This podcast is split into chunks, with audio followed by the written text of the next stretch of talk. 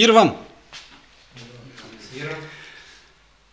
Хорошее такое пожелание. Мир всем, кто сейчас у экранов. Очень рад всех вас видеть. Вот сегодня о мире и поговорим. Немножко о мире. О нашем таком ярком слове «шалом», которым мы приветствуем друг друга и чего мы желаем. И сегодня хочу посмотреть на слово «мир» и «шалом» с точки зрения Ветхого Завета и с точки зрения Нового Завета. Как-то он видоизменился или изменился, или каким был, таким и остался этот мир. Еврейское слово «шалом» довольно-таки многозначно. Переводчики септуагенты передают его значение аж с помощью 25 слов. Представляете, какое богатое наследие у одного короткого слова из пяти букв. Ну, для нас. И смысл его, основное значение корня этого слова, то есть быть совершенным, невредимым. Более того, жить идеальной, благополучной жизнью. Сегодня звучала молитва, и мы говорим, Господи, благодарим Тебя за то, что Ты нас благословляешь, Ты готов одно, Ты готов другое сделать для нас и я почему-то слушаю и хочу себе вопрос задать. Хорошо, Господи, ты готов, а я готов? Могу ли я сказать, Господи, вот я, пошли меня и отправь меня туда, куда ты хочешь. И скажи, сделать, я сделаю. Всегда ли я готов так сказать? Он всегда готов. Вопрос ко мне. Готов ли я, находясь вот в этом мире, в этом шаломе, жить для Бога? Также шалом обозначает э, добрые отношения между людьми. Скажите, это ценно или нет? Добрые отношения. Это очень ценно. Мир сегодня пытается все перевернуть с ног на голову. Даже слова, которые всегда казались э, простыми, без подвоха, вдруг оказываются с подвохом. Радуга, знамение между, человек, между Богом и человеком, что больше никогда не будет потопа. Для нас, для знающих. А для людей не знающих с экранов телевизоров преподносится совсем другое. Подмена понятий. И это во многих вопросах так происходит. Второй момент. Мир. Мир – это дар Божий. Его не так просто заслужить. А, его не так просто достичь собственными усилиями, хотя человек пытается. А, я слышал свидетельство одного брата, который говорил о том, что он переживает из-за своих эмоций. И на своих эмоциях потерял мир со своим напарником. Да? И очень просил, чтобы помолились за него, чтобы он обрел этот мир. Как это у Бога получается, я не могу сказать. Но вот это тихое веяние ветра, оно творит чудеса чаще всего мы ждем, что вот сейчас Бог явится, накажет всех виноватых, но я-то прав в своих глазах. Бог накажет всех виноватых, и все будет хорошо. Они придут, попросят у меня прощения, и все будет, как я хочу. А надо не как я хочу, а как Бог хочет. Мир, дар, который Господь нам подарил, и мы с вами, как Его дети, должны точно так же, как и Он, желать мира нашим ближним и дальним. Дарить этот мир. Из наших уст должно исходить только доброе для назидания в вере. Следующий момент, а, который имеет особое значение в Ветхом Завете, это мир между человеком и Богом. Обратите внимание, не между Богом и человеком, а между человеком и Богом. Бог со своей стороны все сделал для человека. Дал 10 заповедей, благословляет, умножает. Почему человек-то все время пытается свернуть с дорожки и найти чего-то непонятного для себя? Непонятно. Первозданный мир, если помните, был нарушен в результате греховного падения. Всего одна заповедь.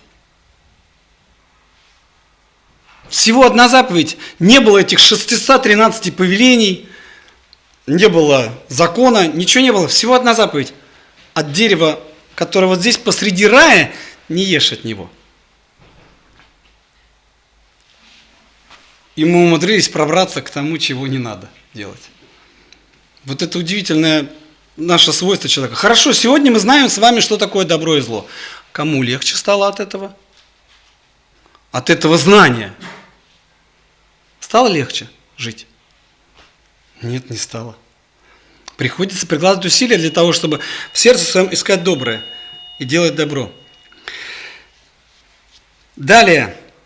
Господь Почему-то именно Господь, а не человек, желает восстановить добрые отношения между ним и нами. Нам почему-то эти отношения не нужны. Мы будем закапываться глубже и дальше, а потом говорить, помогите. Приходит Бог, помогает, и я опять обратно возвращаюсь на старую дорогу. Зачем? Отпущение грехов и э, мир взаимо, очень взаимосвязаны между собой. Следующий момент – вот для, для меня он как бы важен. Хотя в Ветхом Завете и описаны случаи спасения, да, но спасение, как и мир, остаются какими-то неполными в Ветхом Завете, незавершенными. Хотя множество моментов было, когда Господь являл свои чудеса. Но вот последнего шага так и не происходило. И Ветхий Завет до сих пор проникнут ожиданием – вот этого окончательного, финального, завершенного спасения и ожидания вот этого мира. О мире как э, субстанции скажу чуть позже, в Новом Завете. Вот мир в Ветхом Завете из четырех пунктов, который вроде как говорит, что быть совершенным, жить идеальной благополучной жизнью, мир – это дар Божий, как говорилось, мир – это отношения мирные между Богом, между человеком и Богом, и несовершенность, незавершенность этого мира в Ветхом Завете. Наступает Новый Завет. И в Новом Завете на греческий язык переводится словом «эрине», которое обозначает прежде всего покой. Помните слова Иисуса Христа? «Придите ко мне все труждающиеся обремененные, и я успокою вас. У меня ВКонтакте на странице есть такой постик небольшой, мне очень понравился он, потому что фраза была сказана так. Бог обещал хранить нас в бурю, а не от бурь. Разница есть, правда? Мы хотим, чтобы в нашей жизни вообще бурь не было. Но это нормальное состояние любого человека. Чтобы не было бурь, этих переживаний, э, нервах, нервотрепке. Мы не хотим, мы хотим покоя. Но Бог обещал хранить нас в бурю, а не от бури. Шалом, как еврейское слово, в первую очередь обозначает благополучие. Греческое слово в первую очередь говорит о покое. Чего для нас с вами важнее? Благополучие или покой? Тут каждый пускай сам для себя выбирает. Но Библия говорит нам, лучше блюдо зелени, и при нем мир, нежели откормленный бык, и при нем ссоры. Чем дольше общаюсь с Богом, тем больше ощущаю на себе текст, мы ничего не имеем, но всем обладаем. Можно много иметь, но не иметь мира в сердце и покоя. Быть вечно загруженным, переживания, волнения за это богатство за умножение. А ценность жизни в чем? Разве в этом? Второй момент Нового Завета. То, что было обетовано в Ветхом Завете, в Новом Завете начинает исполняться. И спасение и мир в Иисусе Христе обретают полноту. Он пришел, чтобы дать нам полноту. Помните, в последний же и великий день праздника Иисус сказал, кто жаждет, иди ко мне и пей, из того потекут реки воды живой. Помните, что это единственный день, когда, в последний же великий день праздника, когда воду несли через город, и эту воду благословляли в храме. Ее проносили через весь город. И в этот день благословляли воду.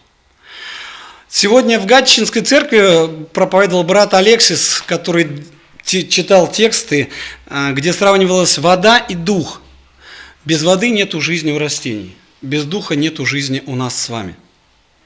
Без Божьего духа. Как растения не могут жить без воды, так мы с вами не можем жить без духа. Мир. Удивительное состояние, которое, как описано в Новом Завете, что мир – это состояние, которое не предшествует раздору, а наступает после его преодоления. Слово «примирение». Почему мы примиряемся? В, каком, в каких случаях звучит слово «примирение»? Когда все было нормально и хорошо? Когда уже волос не осталось. Примирение происходит почему-то после того, как у нас битва какая-то произошла, переживание, волнение. Мы приходим, протягиваем руки друг к другу, мы примиряемся, и наши сердца друг по отношению к другу другими становятся. Вот это мир. Покой, когда я нахожусь в покое, у меня все хорошо. Ничего, у меня никаких переживаний нету. Но важно, чтобы заключение мира включало в себя то, признаем ли мы его, ценим ли мы этот мир, который заключаем.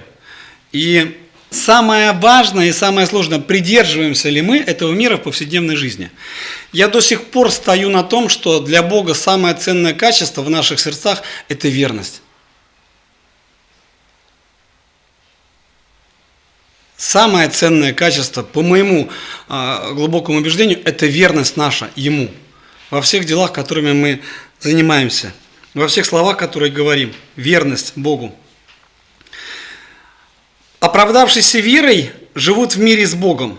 Послание к Римской церкви, 5 глава, 1 стих. Да?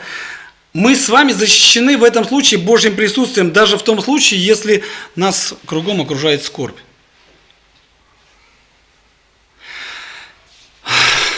Пятницу я ездил на проводы нашего соседа. Ему было всего 73, еще бы жил. Он сделал операцию шунтирования. И в четверг ему сделали операцию, а в пятницу он позвонил всем друзьям и знакомым, как по рассказам. Он звонил и говорил, я так себя хорошо чувствую, все замечательно, и счастливый такой был. А в субботу ему стало плохо, и он ушел. А, через неделю не знаю почему, но состоялись проводы, и я ездил в храм, который при кладбище.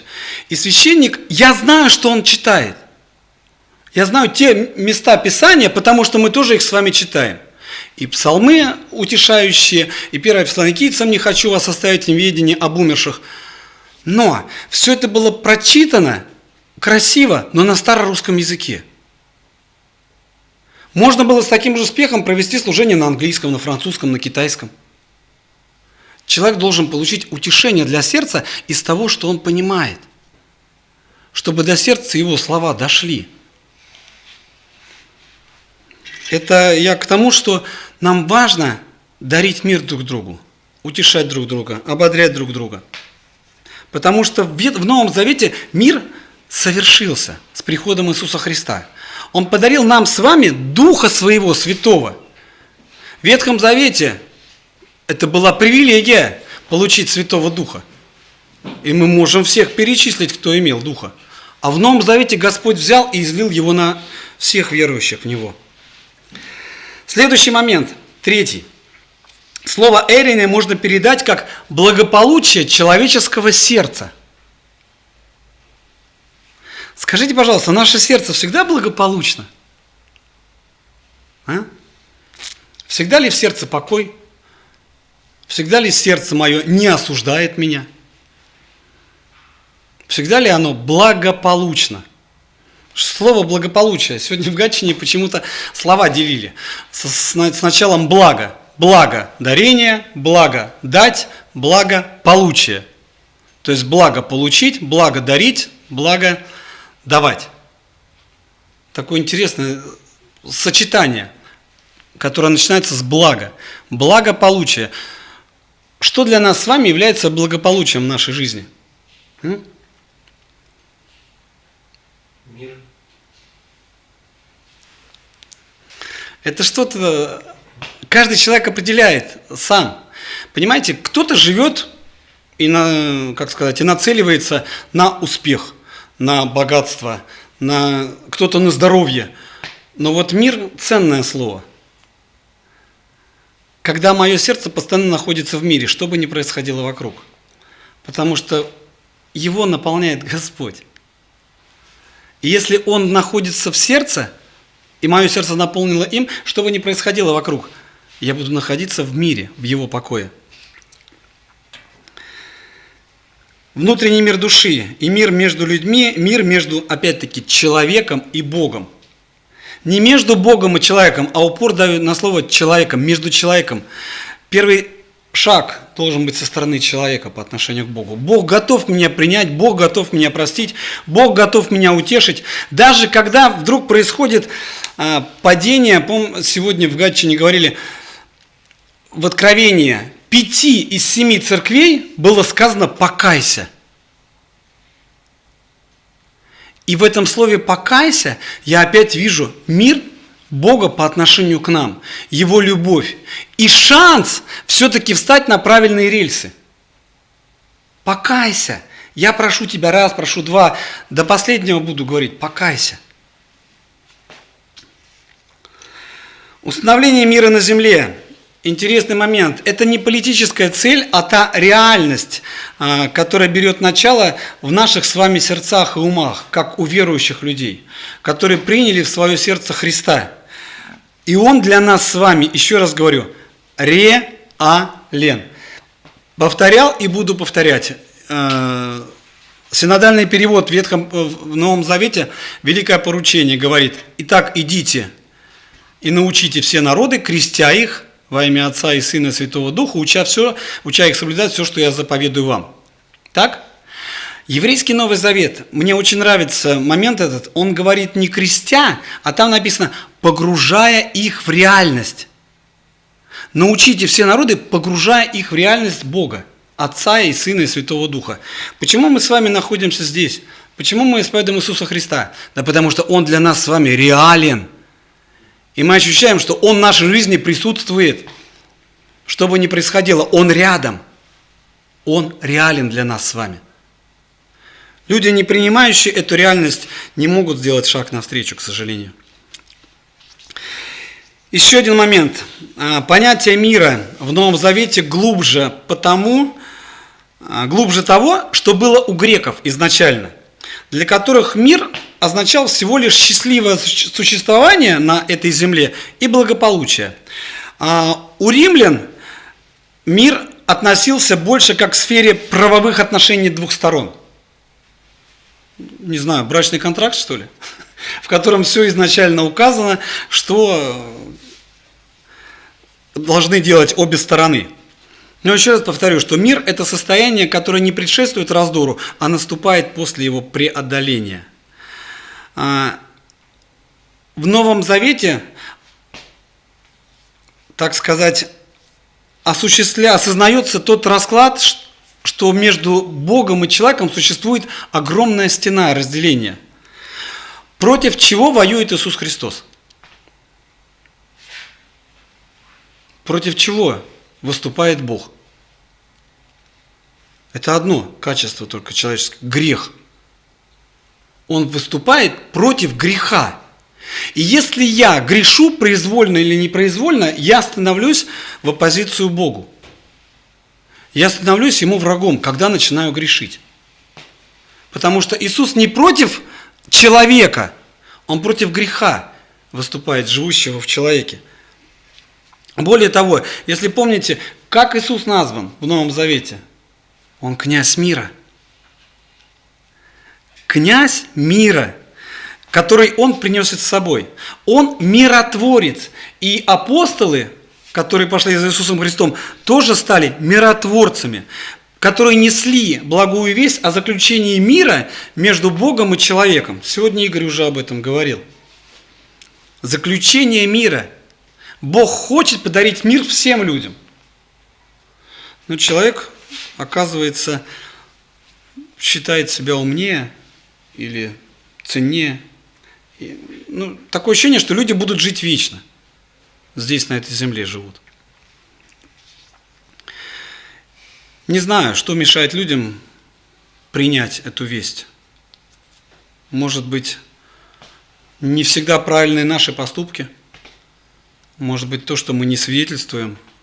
Путей может быть множество. Но Христос, еще раз говорю, объявил войну греху. И против греха Он будет воевать. И греху Иисус Христос несет не мир, а меч. И противника, как написано в Откровении, Он убьет чем? Духом уст своих, словом. У нас огромная сила в словах, и пускай Господь благословит, чтобы из наших уст исходило только доброе для назидания в вере, чтобы мы могли рассказать людям о Христе, чтобы мы находили пути и возможности делиться этой благой вестью. И еще один момент. Подобно настоящему и будущему царству, мир Божий является реальностью, которая входит в наши сердца через веру и знание. И пускай Господь умножает. Но зримым и совершенным этот Божий мир только будет в земле обетованной, в земле Божьей, в земле мира, как описано в книге Откровения. Пускай Господь благословит чтобы вот этот шалом, который взят из корня еврейского шалам, быть целостным умом, телом или состоянием. Завершенность, полнота и целостность, которая побуждает нас щедро воздавать каким-то образом. Слава Богу за то, что у нас с вами есть такие возможности. Пускай Господь благословит иметь этот мир в сердце и делиться этим миром с людьми, которые его не имеют. Обратите внимание на людей, с которыми вы работаете, на людей, с которыми вы живете рядом. И у многих есть много, а мира в сердце нету. Они постоянно загружены, они постоянно какие-то дела, какие-то переживания, они вечно заняты. А Господь говорит, остановитесь на путях ваших и поразмыслите, чего я хочу от вас. Чтобы наши молитвы были Господи, вот я, пошли меня. Пускай его благословение будет над нами. Аминь. Давайте помолимся. Небесный Отец, великий и дивный, создавший море, небо и землю, и все, что в них, благодарим Тебя за то, что мы до сих пор живы. И за то, что некогда Ты открылся каждому из здесь стоящих. И из тех, кто слышит сейчас эти слова. За то, что, Господи, Царство Твое растет и умножается на земле. Благослови, Господи, чтобы мы были достойными посланниками Твоими, чтобы мы распространяли благую весть по всему лицу земли, чтобы мы были, Господи, детоводителями ко Христу. Благослови нас, Господи, дарить этот мир окружающим нас людям, рассказывать о Твоем мире, который Ты приготовил.